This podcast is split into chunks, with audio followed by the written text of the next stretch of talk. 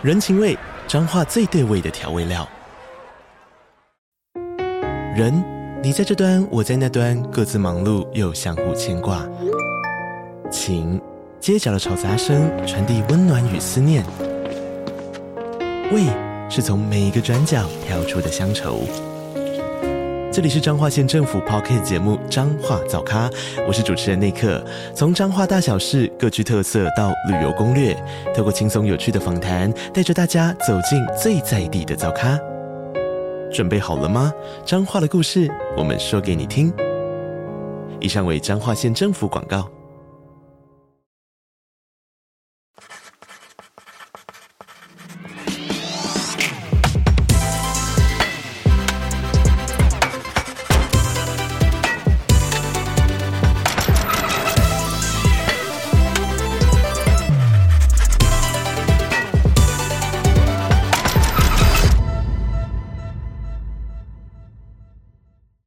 欢迎再次收听建筑家 Podcast，我是博翔。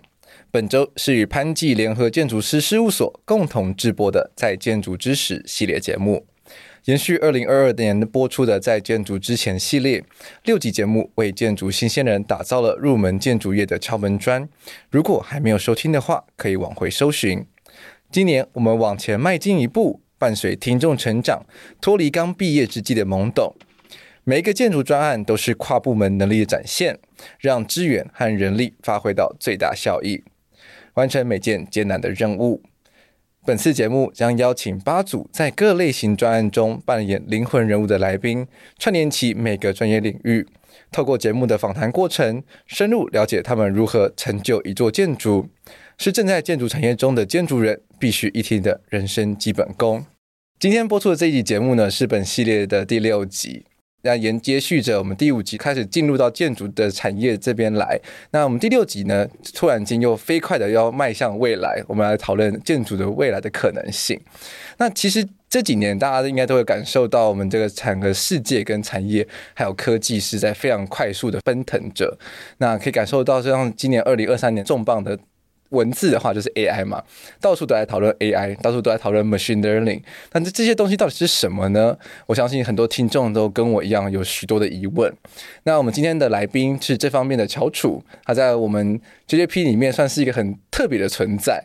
那这位的就是我们的 BIN 中心的设计师，让我们一起来欢迎叶凯。叶凯你好，主持人好，各位听众大家好。是，那叶凯能不能跟大家稍微自我介绍一下呢？我大学是念建筑系的，然后在大学的时候就是专攻数位领域，除了建筑设计以外，那我也去接受城市的领域。然后因为那个时候非常喜欢，然后我就跑去旁听资工系的课。然后毕业之后，我就选择到英国那个地方去念研究所，然后念的是 AA，然后我的科系是 Emerging Technologies and Design。那主要专攻，它是运用在那个电算机辅助偏向数位跟 engineering 的结合，对。然后在留学的同时，我也老习惯就是跑去 UCL，就是旁听他们的自工课。然后在那之后，就是其实一直专攻在这数位领域。然后在毕业之后，也参加国际的那个数位工作营当讲师，然后当软体工程师。我做的工作其实前后端软体工程师、建筑设计。都有做过，嗯，其实我觉得光是这一点背景，我自己就觉得还蛮有趣的，因为我们很多人，至少说我自己身旁的朋友啦，就是会来读建筑，很大一部分都是非常的抗拒数理的。对，就是光是想到说要学 coding 这个部分的话，只是让人觉得就头皮发麻这样。我自己也是，就是想到说哇，去 coding，哇塞，光想建筑设计都来不及，怎么可能会有时间去 coding？对，所以对于你当时候会去开始踏到资工领域这个起点，还蛮蛮感兴趣。是什么契机让你突然间觉得自己好像对这一块有兴趣呢？哦，其实是因为大概大四吧，升上大四那个时候有一阵子，有些人开始会在那边口耳相传说，哎，你知道？Grasshopper 吗？哦，我说哦，那什么东西？嗯、我说哦，就是那个软体，然后它可以很快的去产生什么造型什么的。是。然后我那时候就是好奇嘛，我这个人好奇心特别强，然后就会想说，那我去尝试看看。嗯。然后就发现，哎、欸，好像蛮好玩的。是。然后就这样有点一头就这样栽进去了。然后栽进去的同时之后，我就发现说，嗯，这些东西某些程度上越来越没有办法满足我对某些特定需求的一个追求。嗯，对。然后我就想说，那什么东西可以让这方面再更加突破？是。然后我就会去找各种不同类型的资料，然后下去继续钻研这样子。嗯、对，是。因为我记得，像是像淡江的话，他们就是会有一些同学的作品的话是偏的非常非常数位的嘛，对，就是这都是可能是在用一些这些数位的操作软体、参数化的设计，去产出一件可能比较像是比较大型、大尺度的那种，算是 pavilion pavilion 式的这种建筑物，是就是实验性的一种呃构筑方式，然后去做一个 demonstration，对，是。对，当时候你自己的毕业设计也是这个类型的吗？嗯、um,。坦白说，我那时候毕业设计，呃，我那时候大学建筑是希斯尼逢甲，嗯，然后其实，在我不想说那个年代，但就是 因为其实有一段一一小段时间呐，但是那个时候使用 3D printer 的人其实并不多，对。然后一来是它成本比较昂贵，然后再来是你没有必要说你做一般建筑类型的时候，你使用 3D printer。就是大家还是习惯用纸模，是。但是我那个时候的毕业设计的类型，其实就已经是完全参数化。嗯哼。然后不管是在跑整个建筑，大家都知道什么量体配置啊，什么什么算容积建壁啊等等，它一系列的操作全部都把它参数化跟资料化。那它最后产生的造型，它也不是一般的方方块块的东西。是。对。那对于当时我来说，你要我用纸模去把这东西做出来，嗯。太困难了，有点疯狂。对对，那所以那个时候就用了大量的 3D printer，然后去做那些模型等等。是是，然后算是一个蛮大胆的尝试，因为很少人，嗯、应该说我那时候还没有看到会有人把整个系列的建筑设计操作都用这种方式呈现。哎、欸，我有点好奇，当时候平图老师看到你的作品的时候的反应是什么？哎、欸，坦白说，我我那个时候是因为我那时候作品量蛮大的，然后图量多，然后模型都是。有点大，然后其实我那时候是在户外平图，被被安排在户外平图哦，哇，对，然后其实蛮多人在看，然后其实当时平图的老师其实会分两派，一派是大概有了解或是接触过这一类型的设计，可能他们有在国外接触过或是怎么样，所以他们会去给一些 comments。但如果是回归到比如说没有接触过这些领域的老师们，他们给的 comments 会比较 practical，就是有点像。哦啊，那这样你的那个冷气机电要怎么放？或者什么什么？就是他，我我那时候当时心里面想说，我我的那个今天要讨论的重点不是这个，你知道吗？对。但是我想说算了，就是反正对啊，就就你就讲嘛，对啊，就是各方面意见都吸收这样子。是。对，因为我也想要去戳这个点呢，其实也是反映着我们现在建筑产业的现况。我自己感觉现在是一个转类点。其实我觉得建筑业也是经历了很多个转类点嘛。我们从我们早期大家都是用手画图的时间，然后跳个阶段，我们开始用 CAD。对，然后他在跳个阶段开始有这些三 D 软体进来了，嗯，那现在又是另外一个转捩点。我自己的感觉是这样子，是就是变成是说有很多的这些我们所谓的 AI 或者是这些高科技的这些产品开始介入之后，我们对于建筑设计这个领域如何操作或是如何被执行的这些事情开始有了很大幅度的改变。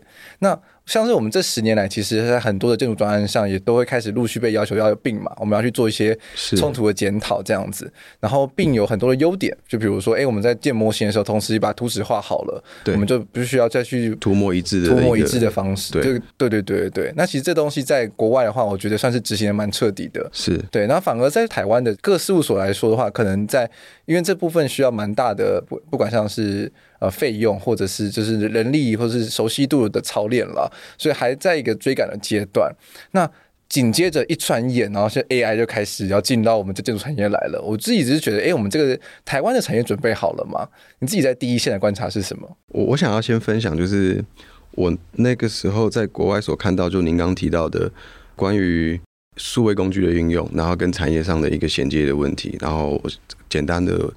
我把我看到对比国内外所发生的事情，是对，因为我念那个 program，它比较，它虽然是一个很数位化的一个 program，但是它很讲究实物，就是你你设计的东西必须站得起来，然后这是它必须达到某一些特定的需求，是，然后这些东西都是它的 knowledge 都是 solid based。那在这情况之下，我们的很多的那个毕业的系友，他们其实有很大一部分不会在。建筑公司。是。他们，结果跑去的是那种 engineering 的公司里面，然后去做这些事情。对，那就有一次，他们就把我们带去那个 Zaha 跟 Buro Hoppo 他们之间的一个展览，对，然后我就发现说，哎，我其实第一次那个时候是视觉上马上看到一件事情是，他们从设计端到中间的结构，还有 MEP 的一些整合，他们基本上是把同一颗模型放在云端上，然后在任何一个阶段、任何一个角色，只要有一个更新，他们就是很智慧化，就是 one click。那基本上模型更新，那我们就随时随地的，就是各个单位就可以马上进行调整跟检讨，是以确保说最后出产的东西是一个一致性的状态。对，嗯、然后它当然带来的极大的第一个方便性跟准确性嘛，对不对？然后节省了沟通时间跟成本，这这其实蛮重要的。是对，嗯。然后我自己后来回来台湾之后，我有发现，其实这方面在国内的普及度跟产业的接受度都相对来说比较低一点。是以一个 mode 来说好了，呃，先撇除大型事务所，就是台湾其实我感觉，我跟其他学长姐在聊天，他们如果待在一般中小型事务所，他们还是以一个。呃，传统的就是 AutoCAD 加上 SketchUp，它其实基本上可以完成一个专案，因为对他们来说是在他们可以掌控的范围之内。但是回过头来想，就是呃，我并不反对这样的一个做法，只是说我会会明显的感受到它的功能性跟它能够处理问题的 complexity 会到一个天花板，对对，还有一个天花板。当你今天可能要处理的是跟数据相关或者是更复杂的东西的话，是。你就会遇到困难的。嗯，真的，因为我相信刚刚提到扎哈迪嘛，其实大家对第一眼脑袋也可以浮现的出来的，就是一些很疯狂的造型曲线，对曲线，甚至说它可能很多的门啊、窗户啊，都都是斜的，是对，所以在背后。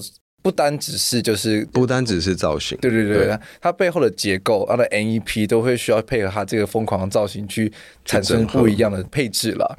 这如果是单纯是用我们所谓的就是平面化的可能二 D 的 CAD 来画的图的话，是我相信没有人看得懂，那个营造厂绝对也看不懂。对，我分享一下，就是我最近在做一个专案，就是跟我旁边的一位同事，然后他现在是在做一个。呃，总部会的教堂嘛，嗯、然后他他是负责的工作，就是他要整合室内装修，然后整合结构技师还有 MEP 那些东西。是，然后他每天在我旁边，我就看到他其实就会有一个阵痛跟痛苦期。为什么？是因为那个建筑的造型其实是取墙，对。然后我们必须要去整合结构来的的结构模型，或者是 MEP 来的管线那些风管等等的。然后只要每做一次修改，任何一方做任何一次修改，我们就要重新去套会。对，那你想想看，说这件东西如果是没有同步进行的话，你这些模型每调一次，你就要重建一次。然后我就看到我的同事过得很痛苦。嗯、然后对，所以我那时候我在看他，我看我在旁边这样，然后他就会问我说：“哎，你有没有什么方法可以一键生成？”我就说。有啊，然后他就说：“你为什么不早讲？” 我说：“你又没问。”对，所以就是那个时候，我就会想说：“嗯，其实对啊，你看，很明显的遇到像类似这种问题的时候，其实就是可以去思考说，这这些工具它不是为了用而用，而是说它可以带给我们怎样的一个效率跟。”方便性存在，嗯，真的，所以变成是说，其实因为因应现在的建筑造型的，大家都开始走得越来越奔放嘛，是，但是你要把它落地的时候，它还是会需要去面对 NEP 跟结构的问题的时候，这些软体或者这些科技上的应用产品，其实就可以有很有效帮助你，让你去更快的达到整合，而且不会说就是。我们建筑画完了，图出去了之后啊，结构回来的时候，你画一天套图，MEP 来再画一天，对，一天套图，然后这样互相套来套去，结果发现说啊，其实都搭不起来，都不起来，对，然后我又浪费了一天，这样，对啊，对啊，没有错，所以这真的很难呢。因为像我自己个人的在操作上的话，其实也是有听到一些前辈在讨论这个部分。其实我自己觉得 B I N 很难在台湾很推行的一方面，是因为我们可能各家厂商可能 database 还不是那么的多，嗯，因为其实。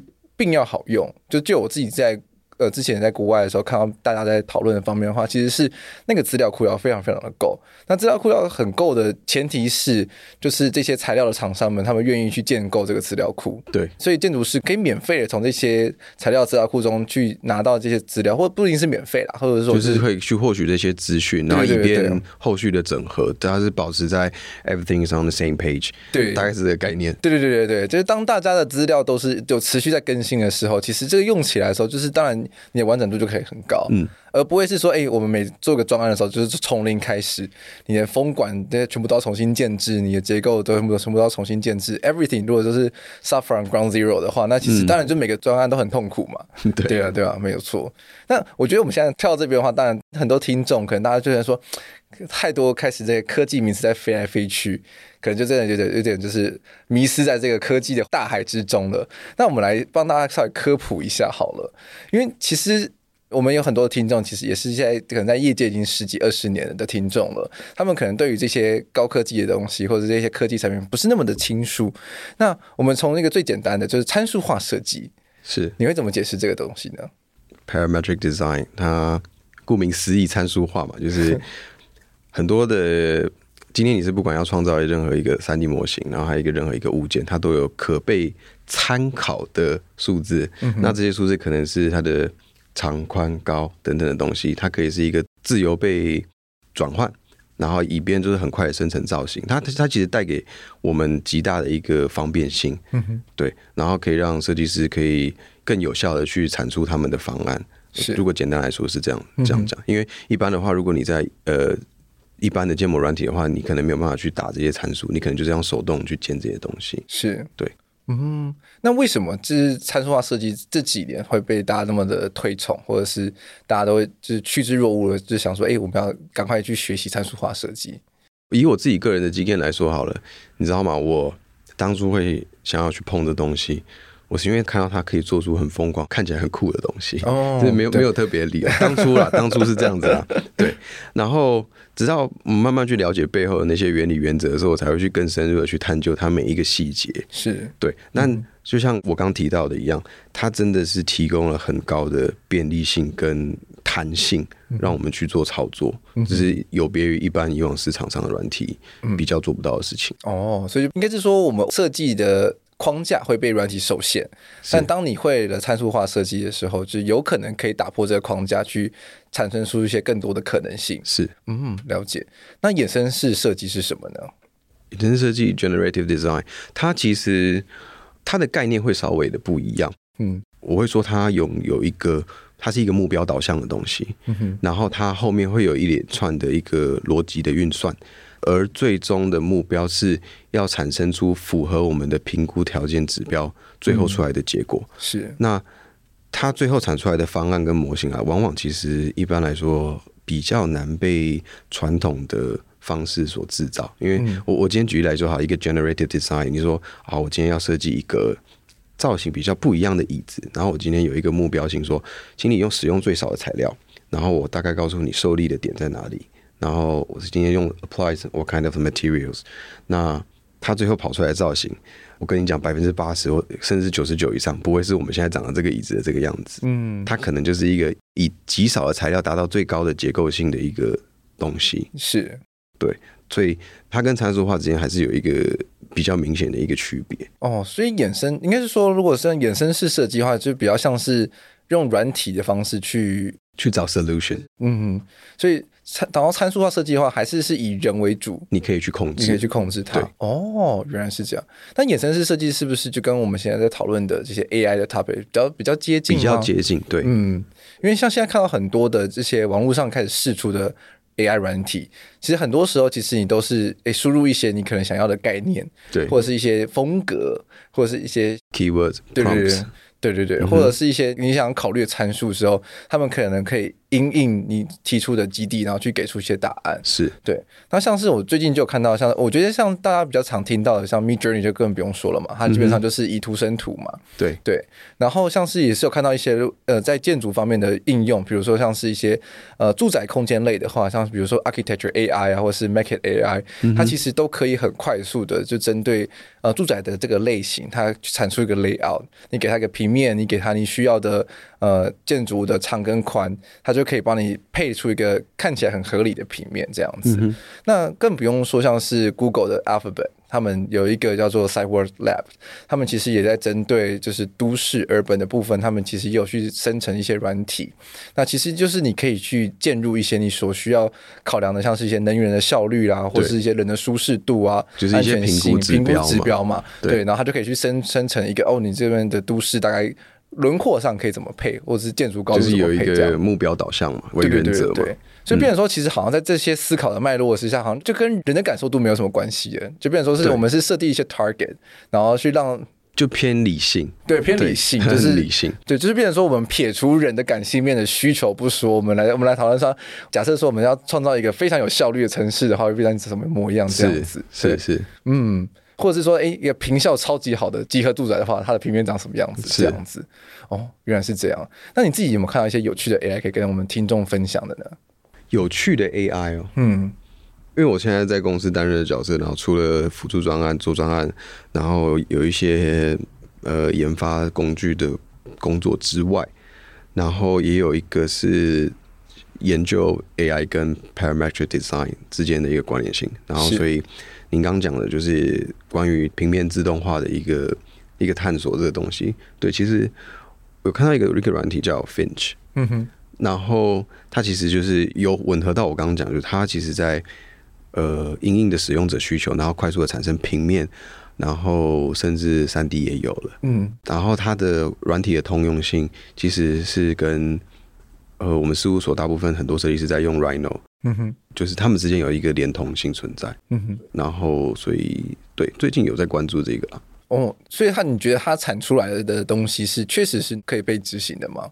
还是说他还是在一个开发中的阶段？他现在是一个开发中阶段，他现在目前在采纳各方使用者的意见。OK，对，嗯，所以就会还是有很长一段路要走嘛，还是有一段路要走。但是我觉得在这一两年，我自己的感受上，就是这一方面的软体的成长速度非常快。嗯，我觉得相较于建筑产业来说，软体产业就是。它的成长速度会相对比较快，因为它对于硬体的要求比较没有像建筑一样，就是我需要人事、实地物这些东西的局限。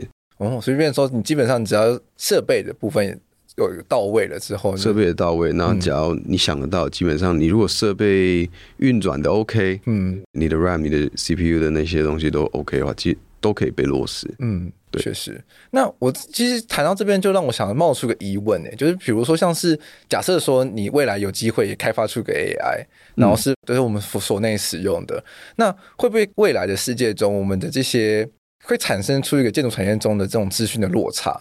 就比如说，因为像我们自己本身事务所大嘛，所以就专案多，我们有很多的 database 可以去喂这个 AI。嗯、但假设说有一些其他的那种中小型的事务所，他们的可能专案的 base 比较少，他们也可能也没有经费去开发这样子的 AI。那是不是在未来的，就是可能在我们工作效率上，或者是一些呃执行上面的层面的时候，这个落差就会被拉大了呢？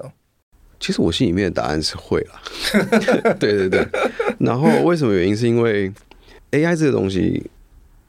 坦白说，它会被创造，就是你今天人就是懒嘛，就是懒才会把做这种东西嘛。是，然后它的最终目的还是一样，科技来自于人性。嗯、我就是要让他帮我去解决掉一些我觉得，比如说很繁琐或者是我没有办法解决的事情。是，然后在这个前提之下，你今天把这东西创造出来，然后你的 database 越来越完整，那是不是同时也代表的是，我以后遇到相同类似的问题的时候，我能够很快的从我的 database 嗯，拿出一个很有效的解决办法，它不仅在时间上帮我省了，甚至有可能连人力成本上也帮我省掉了。嗯，那我觉得这种效应它不会是一个加法，嗯哼，它有可能会变指数成长，是。它的那个 difference 会是这样在发生的。嗯。对。对，因为会提到这个点，其实也是因为之前有做过另外一集节目，也是在聊 AI 这个部分。当时他其实就跟我们分享到，说是说，像世界上一些大型指标型的建筑师事务所，比如说 NVRDV、是。UN Studio 等等的，他们其实本身自己内部都有个 lab，对，他们就是在开发，他们甚至都已经在开发 AI 了，就 for 他们自己所内使用的。是，所以必然是说，假设他们真的成功开发出来一个。假设是一个很好用的 AI，他们可以去帮他们去辅助他们一些都市规划的案子的分析也好，甚至说可能建筑设计的案子的一些生成也好，那他们的那个工作效率跟速度的话，就会是我们一般的事务所的好几倍耶。对，就是会整个 爆炸性的成长。对啊，因为像是其实很指标性的一个提案，就是 M V R D V 他们曾经在做一个呃都市计划的案子的时候，他们就是用了一天晚上，他们的一个系统就跑了一百多个方案。然后他们再从那一百多个方案去挑他们想要去讨论的那那三到五个，嗯哼，哇，这整个速度就真的是加速的非常非常的高。前阵子在网络上看到，那个时候在 AA 念书的学长大伟界而已，对，然后后来毕业之后他他到了札哈，然后他到 Zaha 的那个部门，其实就是专门在做 coding 跟 AI 相关研究的，是，然后是加拿大人。然后我就看到他其实前阵子他已经有成功的去开发一个 prototype，就是利用 AI，然后去结合 generative design，然后结合物理环境分析，嗯哼，然后他其实在瞬间就可以去生产非常非常多的方案。但这不是什么稀奇的事情，因为其实就是对我来说，就是 generative design，你想升多少都有。但是它已经把它整合到 AI 之后，所以它会及时的去把它的效果图也做好了。哇塞，对，就是它，它不是软体接软体接软体，而是它把它整个流程串起来了。嗯，对。哇，所以变成是说，就是哇，我们要进图的时候，我们可能一般准备起来要花一个月。对对对，我当时会想打不赢他，可能两两天、三天之类的。是是，这是这很惊人呢。对，我想说，哇，这效率也太高了吧？这样他怎么赢啊？我我会。比如说，如果你在这中间也掺杂了，就是 environmental analysis。那你是不是连进度阶段，比如说你说你要做物环分析，它那些数值报表其实都已经有了。对，而且你还可以就是先设定好你想要达到的目标，他提出来的方案就是都这些目标都符合的方案。对，对，太可怕了吧？就是好像有点像你建筑业怎么会变成 好像打开菜单，你要哪一个 就是你就可以直接选的那种概念。对啊，这样之后其实就变成感觉好像净土就是一个军武竞赛了耶。嗯哼，对啊，那我们台湾的事务所。未来在这个世界的舞台上，我们可以突出的点在哪里？我讲还是这个设计者本身，他怎么去诠释那个设计，他怎么样表现？因为我觉得到后来，你想得到的，其实大家都想得到。你想到这样用，你怎么可能别人想不到这样用？是是。然后唯一就是，嗯，怎么样跟别人不一样的地方，就在于说。嗯，你最终的那个核心思想，你要怎么去呈现？因为就是大家在同一个水平线上的时候，你要怎么脱颖而出？我觉得这对于设计者来说还是很重要。嗯，对，这倒是真的。听到我们讨论这么多 AI 呢，我觉得很多的设计师可能会内心中会冒出的焦虑是：我们会不会哪一天工作就被被取代取代掉了？对不对？对，嗯，你的看法是什么呢？嗯，其实。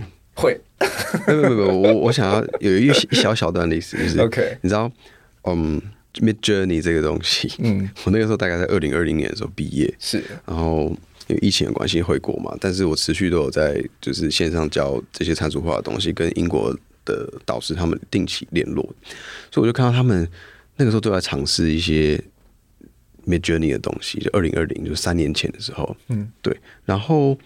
结果转眼间，好像来到二零二三的时候，我发现说，哎、欸，这把火好像也烧来了，烧来我们这个这个建筑市场，这个产业市场。对，然后尤其是近期那个 NVIDIA 的那个显显示卡的效能提升嘛，然后仰赖 GPU 的城市，它的算图效率就是大跃进，然后所以让这种东西有点开始有点雨后春笋这样冒出来，越来越多了。嗯，好，那在那之后，其实我有参加过一次 NVIDIA 的一个工程师会议，他们那个时候邀请了各家软体。厂商就是像我自己是 Rhino developer 嘛，嗯、然后我发现那个厂还有什么做 Unity 的，然后做 Blender 的，各是各家厂商。嗯，然后其实就发现说，他们想要利用 AI 去整合设计产业，就是你会看到他们的野心在这个地方。是，然后所以当时有那个 NVIDIA 的工工程师就跟我聊说，他们正尝试想要了解说这些东西对产业的影响跟改变是什么。嗯哼，好，就有这一小段历史，所以。在那之后，我就是一般大众应该会有两种想法，一个是那我是不是就自暴自弃，就是不要工作啦，对啊，就是全部都交给 AI 了，对啊，对，就就这样就好了。但其实我觉得不需要这样子，因为我觉得这一类型的产品的诞生啊，它都是建立在辅助设计，它今天会这样出现，就是因为有这个需求嘛，是。是让你达到更高效或是更有创意。那最后的这个选择权是不是还是会停留在人身上？你要不要嘛？嗯，对，对吗？那有人会想说，那我是不是有了这个东西我就无敌了？嗯嗯，回到我刚刚讲的，你以为你会用，别人就不会用吗？就是对啊。那这个我的答案是否定的，就是。就是其实网络上这种 AI 生成式的东西，我觉得近期我就自己在那边滑 IG，我开始觉得有点泛滥的，对，就是有点眼睛就觉得有点疲乏看这种东西，然后很多人到最后好像是会一种为了使用而使用的一个状态，嗯，对，确实，我这边想要就跟大家听众分享一个想法，是我这上周末在读些资料的时候看到的，就是有一个人工智慧学者，他在一九八零年的时候有提出一个一个概念，他是汉斯莫拉维克，他提了莫拉维克的悖论。那他其实就有提到一个点哦，他说提升电脑的智力测验的成绩是相对容易的，但要让电脑拥有一岁幼儿的感知跟运动能力却难如登天。这要怎么说呢？其实可以看到说我们现在的这些高科技的发展，就是。我们这些电脑开始可以去处理很多很复杂的问题，他们可以借由他们的这些城市编写，或者他们这些所谓的大数据的收集之后，我可以看到像是 ChatGPT 这样这么厉害的，你问他什么，他什么都可以答得出来。这么高科技，这么很多艰深的问题，他们都可以帮你解决得出来。甚至说，我们想要去解很多的数学的难题，比如说跟棋王对棋，都可以把棋王打败，等等的这些高科技、高度智慧的东西的时候，他们都可以达到。但是反观你现在要让一个我们所谓的机器人或者是 AI 去执行我们易碎，比如说我们可以听得懂爸爸妈妈讲话，或者是说开始可以去在。路上走路，或甚至说去触摸一个物体，然后产生出知觉，这件事情到目前为止反而是很难的。所以可以看到是说，呃，就是我们这些高科技的发展，它其实是一个逆向的方式在发展的。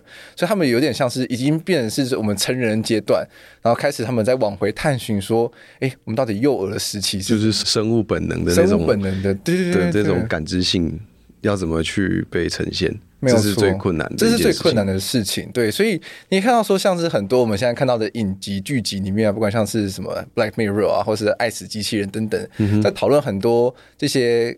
呃，高科技的东西的时候，其实你就会发现说，很多真的要去执行，像人回归到人本本质本源的时候，其实反而才是最令人感动的部分。嗯、就是它，诶、欸，科技的未来发展好像很可怕，但是你会反观说，诶、欸，我们人自己本身的心，就是如何去呈现心跟如何感知世界这个本源的部分，才是很。很难能可贵的部分了。那我想提这一点，其实我自己在思考这个议题的时候，其实就想到是说，我觉得我们建筑设计师的优势，其实是我们在很多的部分，其实并不是依靠感性的去分析。应该是说，我们在做设计的时候，它其实是感性跟理性差不多，就是 fifty fifty。对，有时候有些可能有感性高一点，有时候理性高一点。那个 proportion 有时候不一定。对对对对对。所以其实你实际在同时在协调，就是很感性的一些我们业主的需求啊。嗯不是美感的部分，对，或美感的部分，然后同时你也是在呼应环境，然后那都是一些比较可能，呃，就是理性脑的部分嘛。所以我觉得，就是我们建筑师他同时是在辨识很多的资讯，然后去过滤杂讯，然后去从中去产生出洞见这件事情，其实是现阶段所谓的这些 AI 或者是科技很难取代的部分，嗯，对。那这些我们有办法去同理业主的这件事情，其实我觉得就是最难能可贵的部分。因为现在目前我们可能 AI 可以生成是一个很有效率的平面，但很有效率的平面并不代表是一定就是一个好的设计，或者是业主买单的设计。嗯哼，是。那其实他们这里也也是有提到，是说就是越是身体化的感官或者是情绪连接的工作，那在短期之内就是越难被 AI 取代。什么意思呢？就是你可能像是一些劳动的工作啦，或者是一些我们是借由跟人接触的时候所触发的反应，对，所触发反应的这这类型的工作，对，就是现阶段很难被取代的。反而是很多跟这些城市逻辑相关的工作的话，可能真的短期之内就会面临到挑战。可能是有固定答案或是重复性的的工作的话会。首当其冲吧，嗯，可以这样说。对啊，对啊，确实。所以我觉得我们建筑设计师在这一块，其实应该还是可以保持的很乐观啦。我们暂时间饭碗还是被保住，没没有问题的。对，对，但只是说，哎，我们要如何？毕竟已经看到这个浪袭来了嘛，嗯、我们要如何去做应应？你觉得我们大家都要去学 AI 吗？我们真的会需要去学这么多高科技的东西吗？嗯，我觉得。有些人可能会觉得说：“哦，我我会了 AI，我会使用 AI，那它可能会让我产生呃绝对性的优势。那我对于这点答案是否定的。对，那当然就是你你有这种想法，别人会有嘛？第一个，但是我觉得以建筑的产业来说，说它需要的交涉的范围非常广泛，你无法仅仅使用说哦，我会用 AI，我就可以去解决所有的事情。我们建筑还是必须要去跟人交涉，然后我们还是有很多。”业主的情绪要去处理，对，我要 就是大家宿舍就看到说，哦，大家其实处理的事情其实都蛮杂的，你知道吗？不可能仅仅单有一个非常非常理性的工具就帮你解决所有的问题。是是，然后我觉得目前这一类型的软体啊，它现在还是处于一个百家争鸣的一个状态。就是您刚提到、哦、好多什么 Midjourney、Stable Diffusion、DALL-E 什么的各种都一直在层出不穷嘛。对，然后甚至他们更新的速度就是比比漫画更新还要这个 快，你知道吗？就是今天在更新，然后过两天之后新版又出来了，那你旧的又不能用了。嗯，对。然后所以我觉得就是在他们推出的速度太快了，那淘汰的也很快，所以在事务所还没有确定一个明确的流程跟。呃，方向之前的时候，我其实还是保持一个观望的一个态度。嗯，对。那其实我自己算是半只脚踏在软体，跟半只脚在建筑，就是这两边自己在看。自己个人的经验，觉得不管是怎么样，最终这些东西都会趋向于一个懒人化。嗯，就是它的街边 UI 都会变得很懒人，就是人是真的很懒。就我自己也是，我自己在开发城市或什么的，我可能写出第一版，后来我发现说，哦，我因为要多按哪一个按钮很烦，那我可能就会重新去 refine 里面的 algorithm，然后再写出一个更直觉的版本等等的。对，然后所以在这之后，你会发现说，一旦他会越来越懒人的时候，上手度就越来越高。嗯，那我觉得优势性就不一定会存在，因为变得好像每一个人都会用了嘛。哦，其实就有点像 iPhone 嘛。对。iPhone 会如此大受欢迎的原因，就是因为就是大家都会用，嗯哼，对，就是你有办法把它一个科技产品就整合到变成一个老少都随时都很直觉的使用的时候，是它就成功了。它的 UX 就是已经 upgrade 到一种，就是你可以想象，假如现在 Midjourney 它是使用一个文字输入，就是一个 prompt，然后你告诉他你想干嘛，它如果增加了那个语音辅助功能。好啊，我今天根本字都不用打了，嗯、我直接跟他沟通，然后他自己帮我生成。而我讲的这是不是不可能哦？因为我们现在连 iPhone 自己讲话，他就帮你打字了。对啊，对啊，就是他只要整并这个功能，其实他就已经可以让他的效率在提升了。嗯，对是哇，所以真的是应该说科技真的发展的非常非常的快。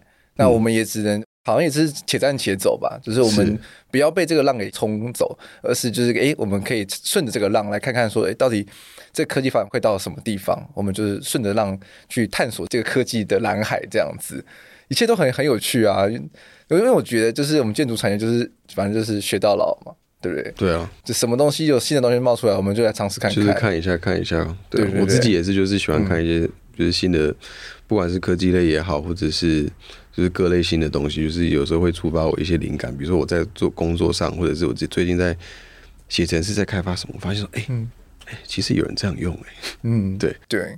我觉得反而最重要的是，你要如何在不要被科技迷惑了，而丧失我们就是所谓设计的本源这件事情。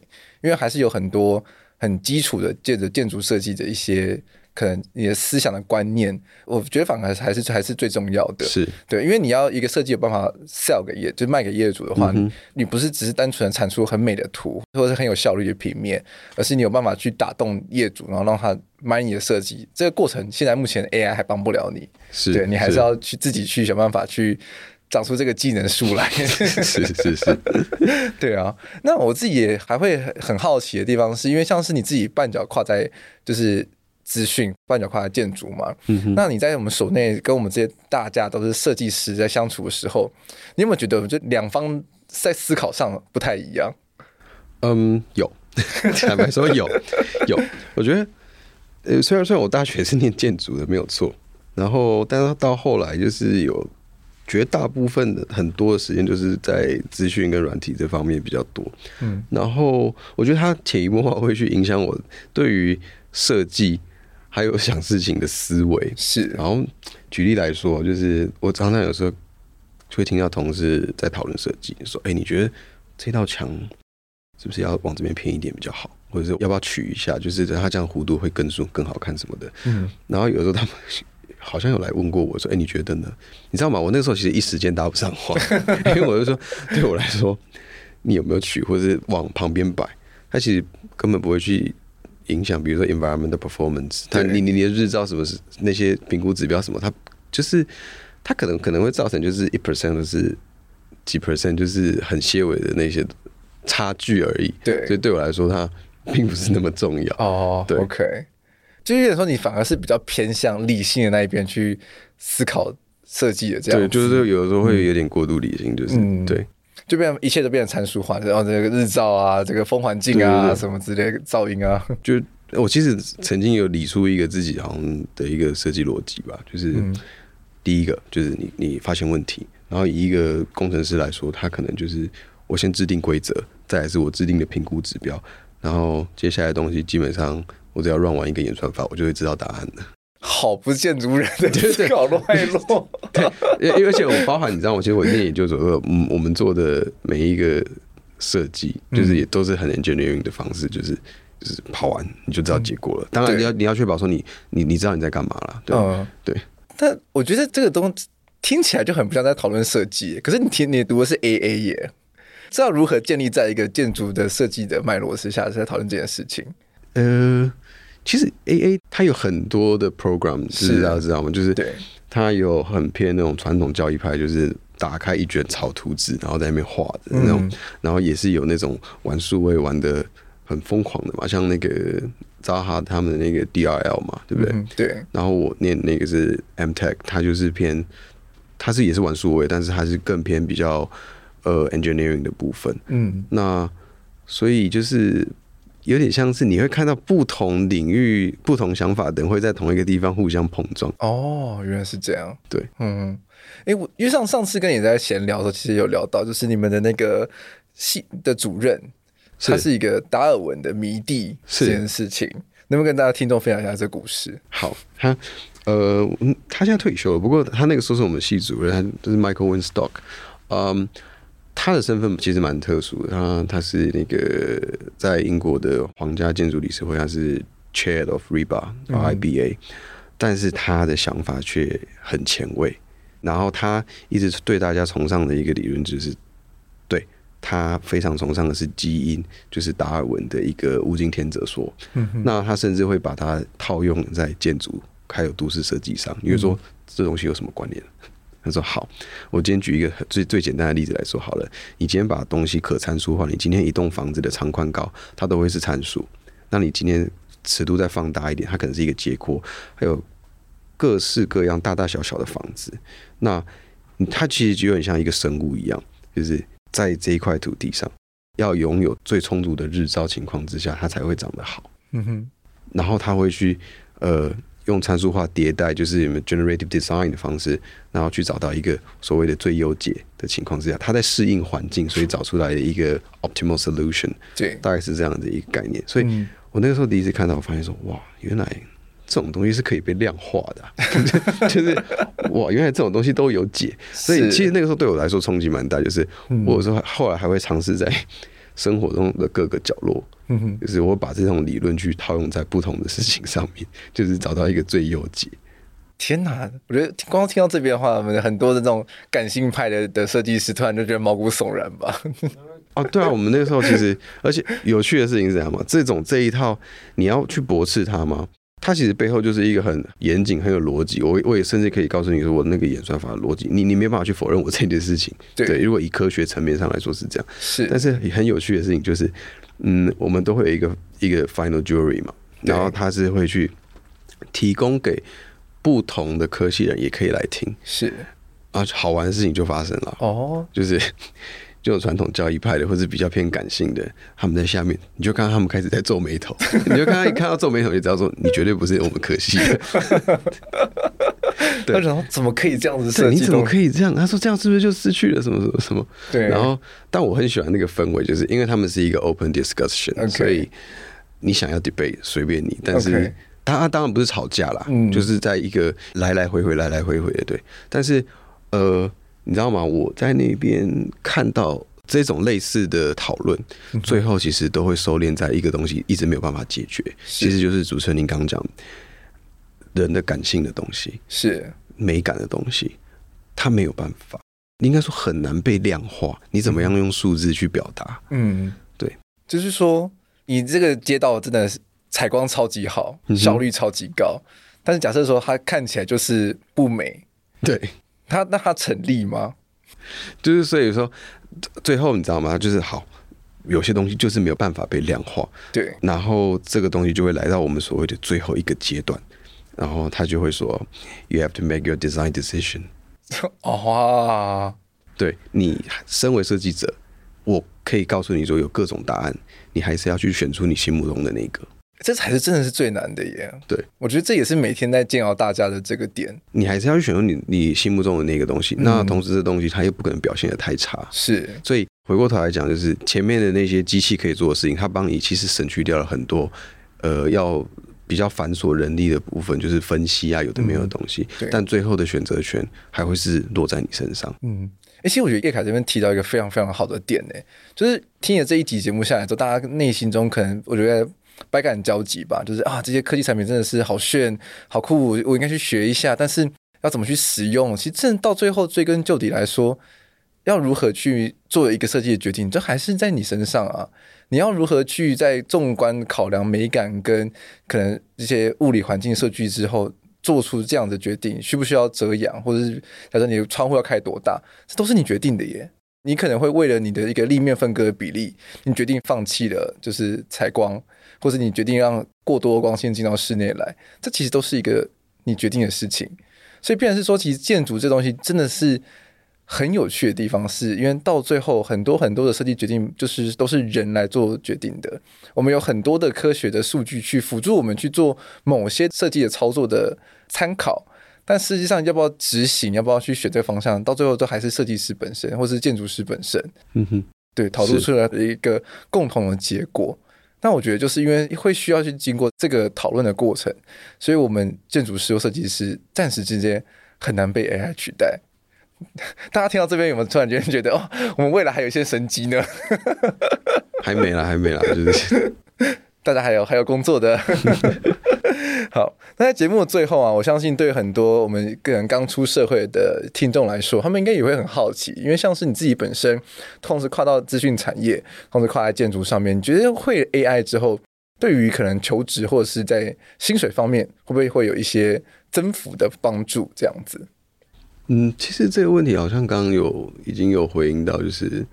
它就是在一个你说绝对优势吗？没有，嗯，它绝对没有绝对优势，因为软体的更新迭代很快，就是它会一直在出，最后就是懒人版，然后其实到最后你会发现，其实大家都已经会用了，然后大家会在第一个起跑点上面，但不是在否认或是否定什么东西，而是我觉得不管怎样接触新的东西，能够去辅助我们设计，我们的初衷都是要去辅助我们，让我们有更好的效率，嗯，然后甚至有一些意想不到的创意嘛。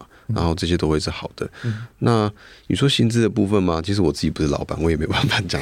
对对，因为有些公司搞不好他们不用这个东西，是对他们可是比较笃信说哦，我就是想要用我传统一贯的做法，我觉得比较顺。嗯，对。但我觉得不管怎样，学习都是一件好事情。嗯嗯，因为像你自己本身在我们事务所的定位就还蛮特别的，应该也不是。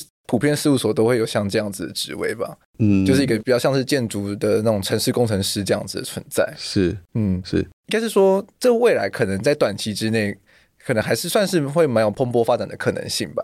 假设说，哎，这个事务所想转型，然后想要去多一点这样子的呃技术，可以进到自己事务所内去执行的话，或许在短期之内是会有很多这样子的需求冒出来吗？